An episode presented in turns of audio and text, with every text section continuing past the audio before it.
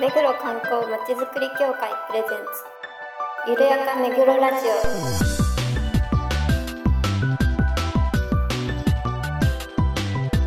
この番組は目黒に関することをゲストを交えてゆるやかにお届けする観光トークバラエティです。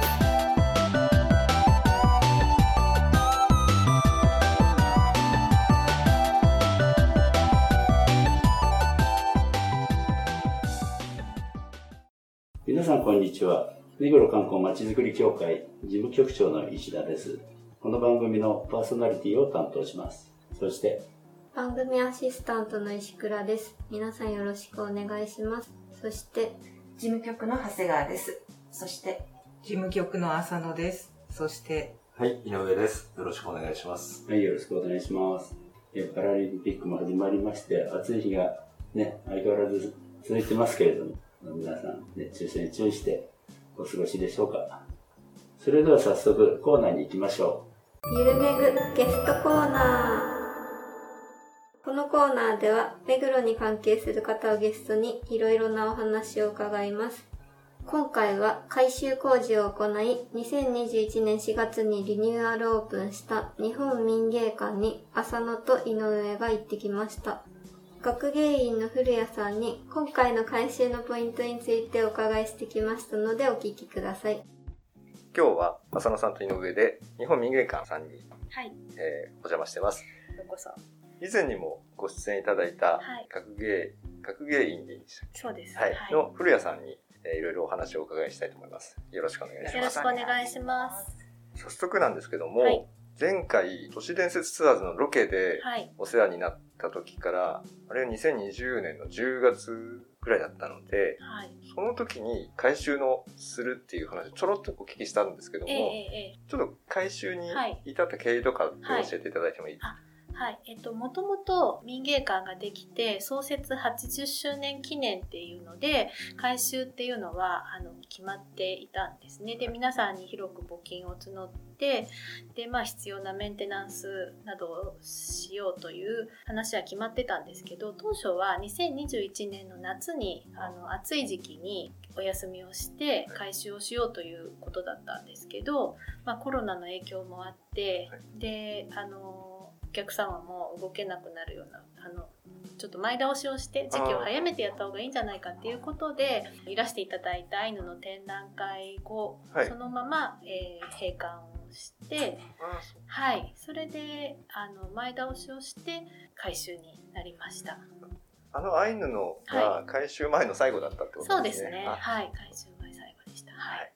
どれぐらいですか ?4 月に、そうですね。4月4日からの展覧会でリニューアルオープンっていうので開館しました。はい、はい結構長期間で大掛かりな回収だったんですそうですね。ただ美術館の改修という意味ではそんなにこう長い長期のお休みではなくあー。てでえ改修もそこまでものすごくガラリと全体的に変えたっていうよりかはあの大展示室を中心にあの改修をしたっていう感じですね。来てみて、はい。ここが変わったんだなっていうのは分かるもんなんですか？えー、とそうですね。あの民芸館にいらしたことが、まあ、複数回ある方であれば、はい。わかると思います。あー。はい、ただ1回ぐらいだとはい。あれこうあれ？違っあれ？ってなるかもわからないですね。そこまでこうね記憶にもしかしたら、うん、こんなもんだったかもしれないって思うかもしれないですけど私たちからするとガラリと変わったと思います。それは、あの、ヒントぐらい出てこないですか？ヒヒント的な。あヒントですか？まあ、ヒントっていうか もう言ってしまっても大丈夫ですよね。えっとですね、まず大展示室が今までは、あの床張り、床、木のはい。板だはいっ。たんですよね。それをあの民芸館入って玄関あののところに広がってる大谷石の床にまず変わってます。おー、大きいですね、まず。そうですね全然違いますね、はい。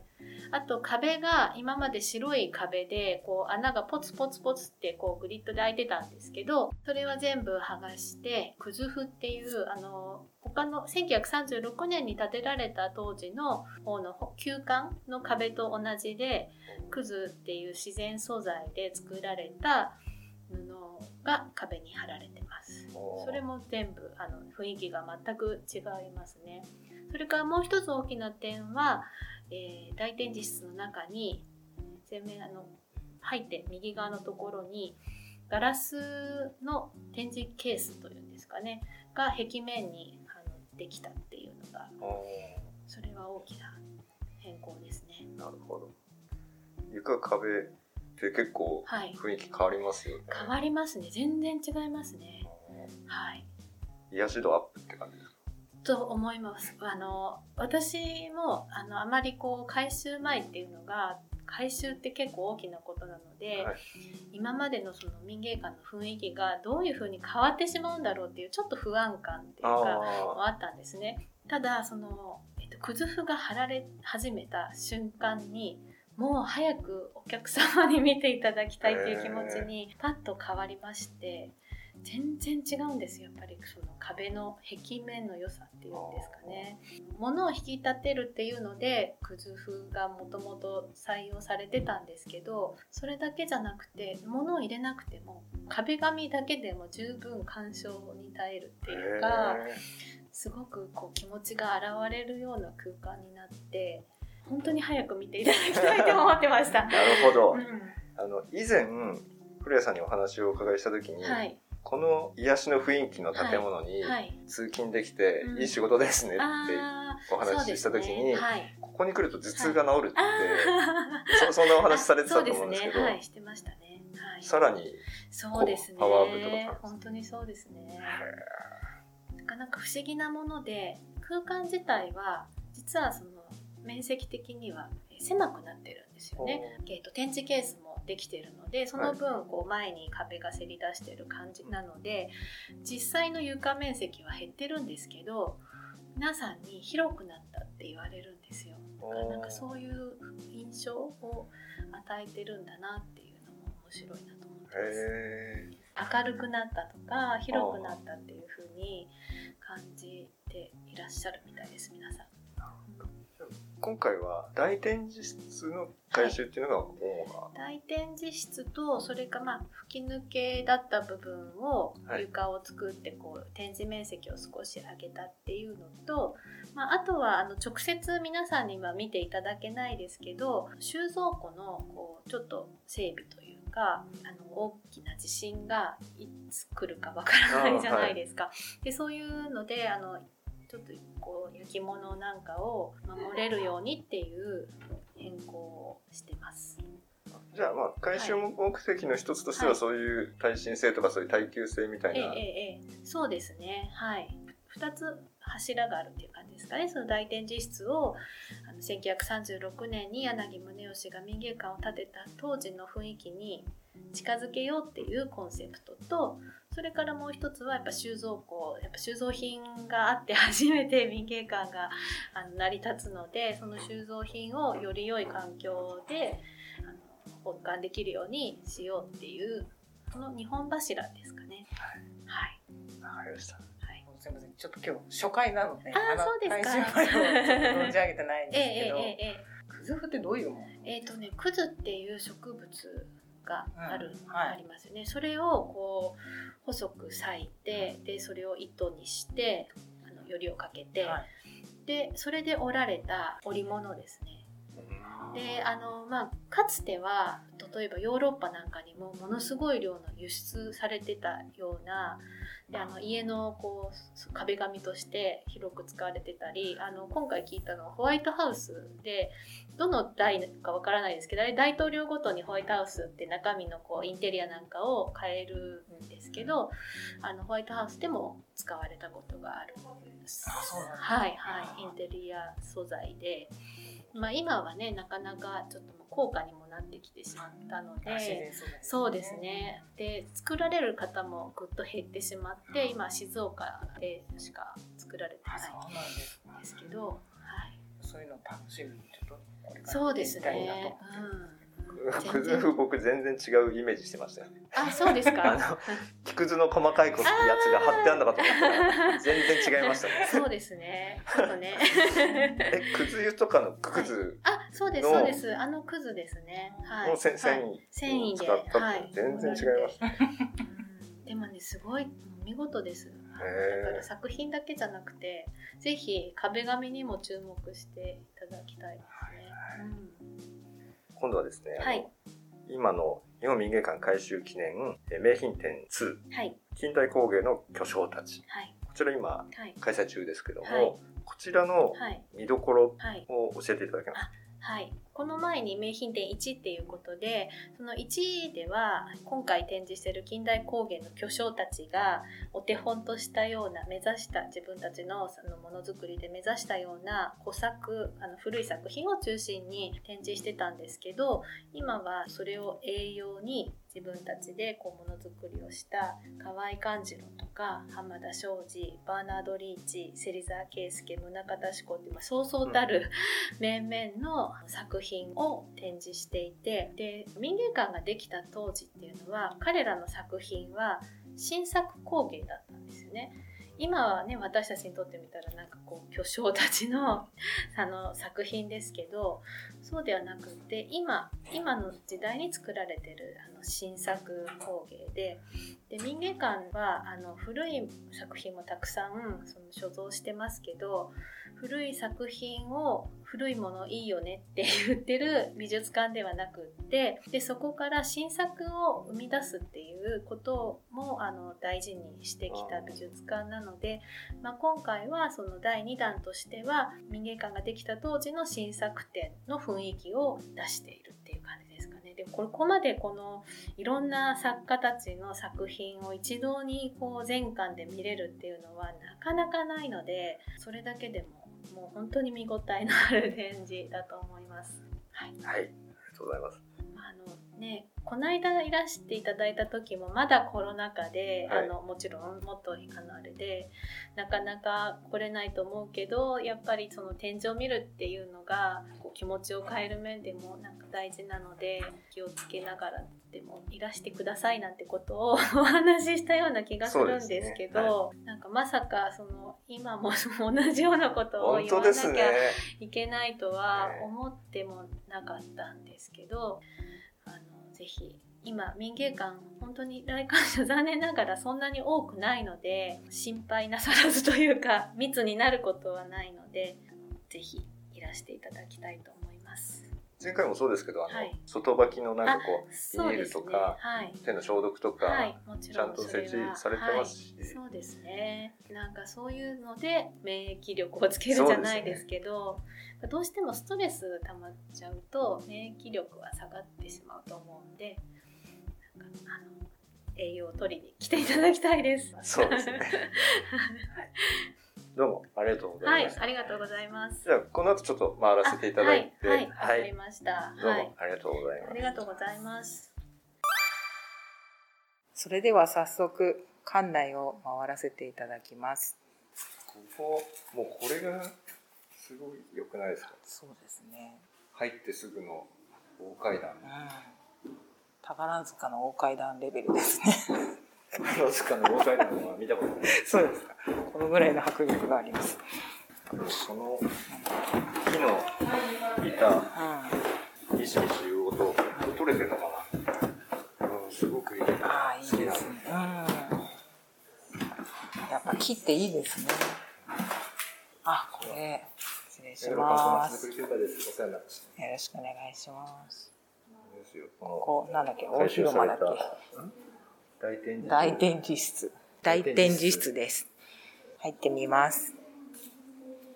とっても明るくて落ち着いた感じです。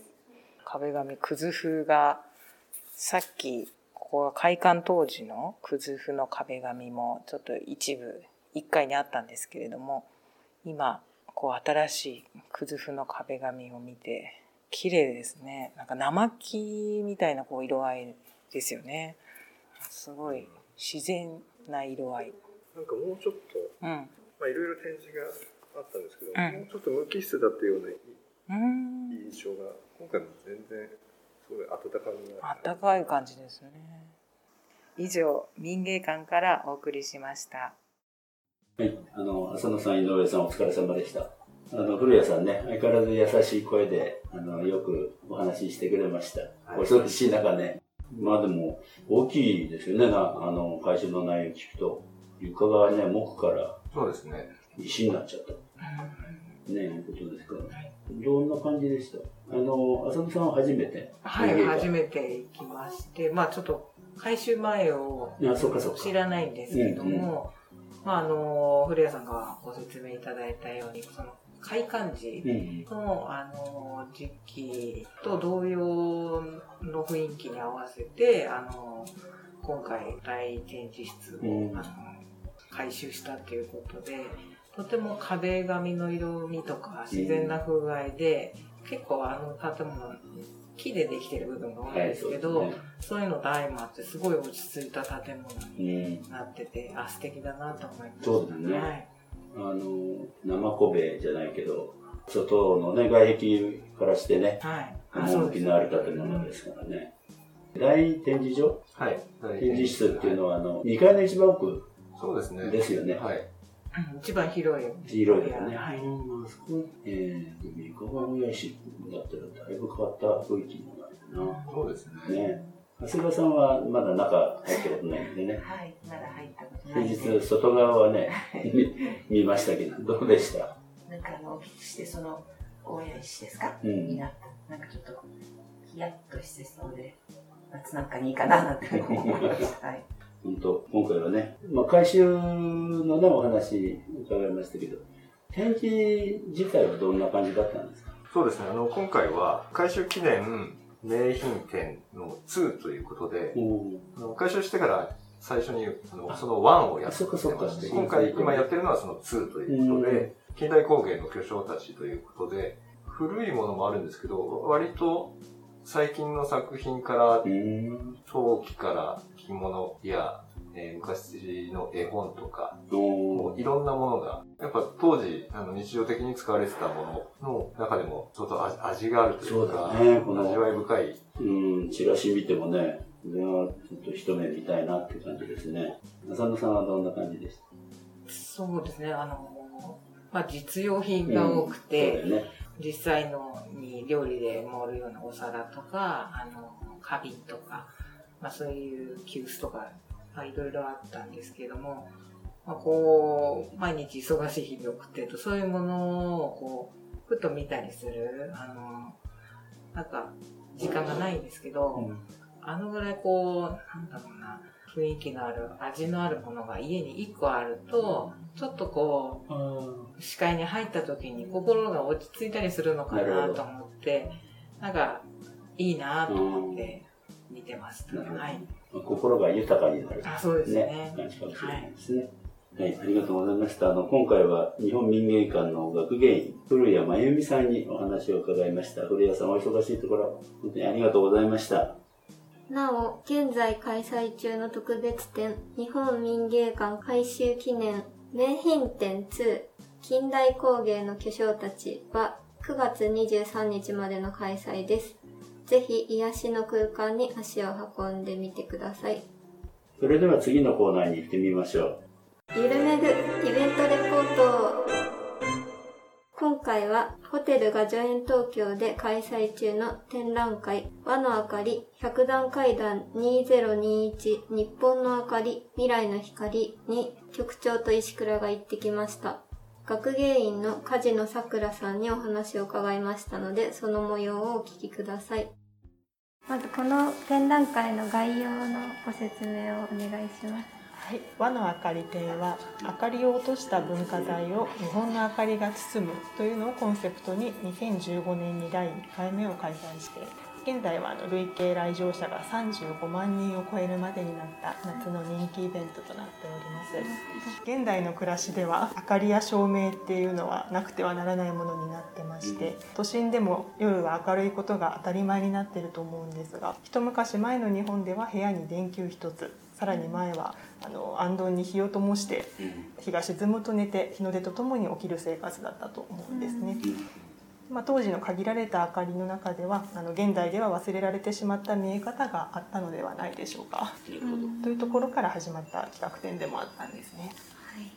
でまあ、明かりによって照らされたものの表情も変わりますのであのお祭りの明かりだったり足元を照らす明かりだったりあのまあ明かりはさまざまな情景を映し出すかと思います本企画展は文化財である百段階段の明かりを一旦消してそこに新たな明かりを加えることでいつもとは異なる世界を体感いただくことから始まりました。2021年は海外はもとより国内での移動の制限も続いていると思うんですがまあ間もなく戻ってくる日常に思いを馳せて日本と未来の光をテーマに開催しています。なるほど。なんかすごく会員の方からもこの輪の明かりすごく人気があって、あありがとうございます。いつか来たいなと思ってたんですけど、今日 来れて嬉しいです。ありがとうございますこれ毎毎年行われてでしたっけ？あそうなんです。2015年からあの毎年行ってまして、ええ。昨年はあの1回中止になったんですけれども、あーコロナで。そうですね、うん。はい、あの今年は2年越しの開催ということであの楽しみに待ってくださっていた方もありがたいことにたくさんいらっしゃいまして、ええ。満を持しての開催となりました。なるほど。力が入ってるんですね展示にもはい、渾身のあの あの密にならないように結構回遊スペースを広く設けたりとか、あなるほどはい、あのまあ世の中の状況に合わせての工夫もあるんですけれども、ええはい、あのまあ文化財の中で日本の明かり文化を楽しんでいただくというあの基本のコンセプトは変えずに今年も開催しています。なるほど輪の明かり展が、えー、と6、7、8あ何回目とおっしゃいましたっ2015年が第1回目なので12345回目ですけね。6回目です。6回すべてあの内容が違うっていうことなんですよね。あそうですね毎年あの展示しているものは少しずつ変えてまして、はい、あの何度も来ていただいている方にもあの新鮮な気持ちで楽しんでいただけるように工夫しています。なるほど。この展覧会の見どころはどんなところでしょうか？はい、えー見どころとしましては、えー歴史ある百段階段とそこに融合した作品の数々が、えーこの場所で開催することの意義でもあります。で非日常と癒しを感じていただくために展示にストーリー性を持たせるとともに多くの工夫を凝らしています、であの会場内は撮影を可としておりますので、あの思い出もぜひ持ち帰っていただければと思います。輪の明かり展には私は来たことがないんですけど、他の展示展覧会何度かさせていただいてるんですけど、写真を撮るとすごく映えるっていうか、そうです。まさにまさに。はい。すごく綺麗ですよね。はい、あのそうですね。今の時期だと浴衣のお客様とかあの会場を背景にお写真撮られる方もいっぱいいらっしゃいまして SNS とかにもぜひたくさんアップしていただけたら嬉しいです。一層綺麗でしょうね。まだちょっと見てないんですけれども、あの明かりが。そうですね。あの普段の文化財だけの状態とはまた違った、うん。あの作品とのコラボレーションでそうですね。より一層あの写真としても映える内容になっているかなと思います。確かあれですよね。うちの観光写真コンクールにもこちらの、ね。この金魚の写真がはい。応募されておおはい。いましたね、これあの金魚が山口県の柳井金魚ちょうちん祭りというところからお借りしてましてあの結構人気者なので毎年、はい、うん。この展示は。写真映えしますもんね、はい。この金魚はあの金魚を背景にしつつ一個手に持っていただけて写真も撮れるので、おすすめです、えーそうなんだ。じゃあぜひ拝見させていただこ結構あれですか、あの他の展覧会より若い方が多くいらっしゃるってことがあるそうですね。おっしゃる通りで、はい、あの比較的この和の明かり展は学生さんだったり、あの普段の百段階段のお客様より比較的若い若年生の方が多い内容でして、はい、普段文化財とか美術展とかあんまり行く機会がないっていう方にもあのたくさん足を運んでいただいてます。若い子が好きそうな感じ。はい結構見ても楽しいし写真を撮っても楽しいし、全部写真が撮れる、ね、展覧会ってあんまりないですもんね。なかなかそうですね、ね。はい。あの百段階段は展示室じゃない階段もすごい映える。うん。天井画とかね。そうですね、うん。あの階段部分もあの階段廊下すべて天井画がたくさんありますので、あの結構空いてる時間帯とか階段に誰もお客様がいない時はあの撮影撮るレアチャンスでして、あの麓からこの天井画込みで、あの写真を撮る方もいらっしゃいますね。えっ、と PR などあればお願いします。はい、今回は日本全国23県34カ所の地域からご出展いただいていますので、日本各地のさまざまな明かりをお楽しみいただけます。で百段階段で日本各地を旅するような気分をぜひお楽しみいただければと思います。はい、素敵。はい、ありがとうございます。今後のあの企画展の予定とかがあるんですか？はい、あの和の明かり展終了後ですね、ええあの10月2日からまた新しい企画を予定してまして、え今回はあの展示品というよりは百段階段自体をごゆっくりご覧いただくような内容でして、ええあの百段階段126枚の日本画があるんですけれども、うん。そこに描かれたお花をご紹介するとともにいろいろあの江戸時代の花モチーフの着物だったり櫛とかかんざしを展示して、はい、百段階段の花をテーマにお楽しみいただく内容となっています。今のあの企画展が9月26日まででしたっけ？はい、9月そうです26ね。まだ時間あるので、ねはいぜひ見に来ていただきたいと思うのと、はい、26日終わって10月2日。はい、もうすぐ片全付けて。然時間 なじゃないですか。結構ですね、もう26日終わって、はい、すぐもう急いで全部片付けて、急いで次の企画をするというですね、いつも。大変だ。忙しい、あっという間に始まっちゃうんですが、はい、次は10月2日からいつぐらいまで？はい、10月2日から11月の23日まで、はい、約一月半を予定してますので、ぜひ、じゃあそれもね、皆さんにはい、ご覧いただきたいですね。ぜひお待ちしてます。はい。本日はあの、ホテルガジュメン東京百段階段で行われている企画展にえーお邪魔しました。えー学芸員の梶野さんにお話を伺いました。どうもありがとうございました。お忙しいところ。ありがとうございました。ままたぜひ今後ともよろしくお願いします。こちらこそよろしくお願いいたします。はい。梶野さんね、あの、インタビューありがとうございました。和の明かりということで、全国から取り寄せた、照明器具って言っちゃうとちょっとね、雰囲気が違うんですけど、折り紙で作った紙を通して出る明かりですとかね、それぞれ工夫のされた明かりを拝見させていただきました。またあの、インタビュー梶野さんにいただいたんですが、その後にチクラと一緒に拝見させていただいたんですが、その時の説明は朝日岡さんと松井さんにもね、ご同行いただいて、詳しく部屋ごとに説明をいただきました。本当にありがとうございました。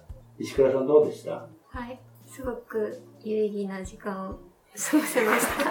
なんでそれ取ってつけたような？いや、あの、インタビューさせていただいた時は、あの、まだ見てなかったんで、うん、うん、そうですね。イメージで喋ってたうんんですけど、実際に見たらすごく良かったです。ね。あの、ひょうたんの、ひょうたんの照明がすごく綺麗で、あれもそうなんかね、お部屋にあったらめっちゃおしゃれだなって思って。細かい細工がされててね、はい。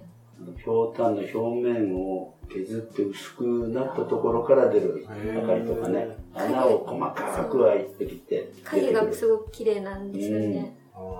なんかその影までが作品だっていうことをおっしゃってて、あの明と暗っていうかね、陰と陽というか、光と影ってことで。光と影。光あるところ、影が必ずある。いいよな。すごい言ってる。いや本当にね、影がね、すごいあの、いいね、雰囲気でしたね。和の明かりって言ってるのに影押しなんですね。そうなんですね。やっぱ明かりっていうのは、なんか影まで含めて明かりってことなんです。で、あの、部屋と作品がすごく雰囲気を合わせていたので、すごく良かったです。そうですね。あの、皆さん、お忙しいところ、ありがとうございました。今後ともよろしくお願いします。ご紹介いたしました和の明かり百段階段2021日本の明かり未来の光は9月26日まで開催しています。百段階段の夏の風物詩和の明かりに照らされた幻想的な世界をぜひお楽しみください。以上、ゆるめぐイベントレポートでした。今回はゲストコーナーでね、あの、日本民芸館改修後ということで、あの、お願いしました。それから、えーイベントレポートということで、ラジオの100段階段来ました。えっと、振り返っていかがでしょうか？えっと、都市伝説ツアーズのシーズン2以来で、古谷さんにお会いしましたけど、改修工事の後やっぱりその癒しパワーもアップしたという、おっしゃってたので、すごい元気そうでした。あの、なんか頭痛が治るって。そうですね。ね全体的にもう癒され空間なので、パワースポットとしてもいいんじゃないですかね。うん。私もあの、ぜひね、西館を、がオープンできないかなって期待してるんですけどね。こちらもあの、ね、指定の文化財になってますからね。草野さんはどうでした？初めてこういうインタビューとか取材に行ったんですけど、作品だけだったらこう、例えばパンフレットとかで見れると思うんですけど、実際ああいう民芸館に行って、隣があの、前田邸の駒場公園で、大きな窓越しにあの、緑が見えるんですね。で作品があって、その後ろ綺麗なガラスがあって、それでその深い緑があって、そういう、なんていうか、作品以外の空間の楽しみ方みたいなのもあるんだろうなと思って、すごい癒されるっていうのも分かって、展示がこう、窮屈に置いてないというか、すごく贅沢な空間の使い方なので、うん。こう、ゆったりと見れるんですね、気持ちも。なんかそういう、いう風に楽しみながら見てました。はい。長谷川さんは何かありますか？浅野さんのコメントが的確でいいなってありがとうございます。しまいました。ありがとうございます。石倉さんはどうですか？特段階段の？はい。あ、99段上下して。すごく疲れました。次の日筋肉痛になりました。あの、写真を撮るのにこう、しがらないし、スクワットになっよね。すごく疲れました。あ、でも今、浴衣で回れるツアーっていうのを果樹園さんの方でやっていて、うん。浴衣の方がちらほらいらっしゃって、すごく素敵だなと思ったので、いいなと。夏だなと。ぜひ、ランチとのなんかセットになってるようですからね。ぜひ行ってみてほしいなって思います。皆さんも経験されるといいかもしれないですね。今回ご協力いただいて皆さん本当にありがとうございました。番組では皆さんのご感想、ご要望をお待ちしています。メールアドレス、ゆるめぐ、アットマーク、目黒、ハイフン、観光、ドットコムまでお送りください。それではまた次回まで。さようなら。さよなら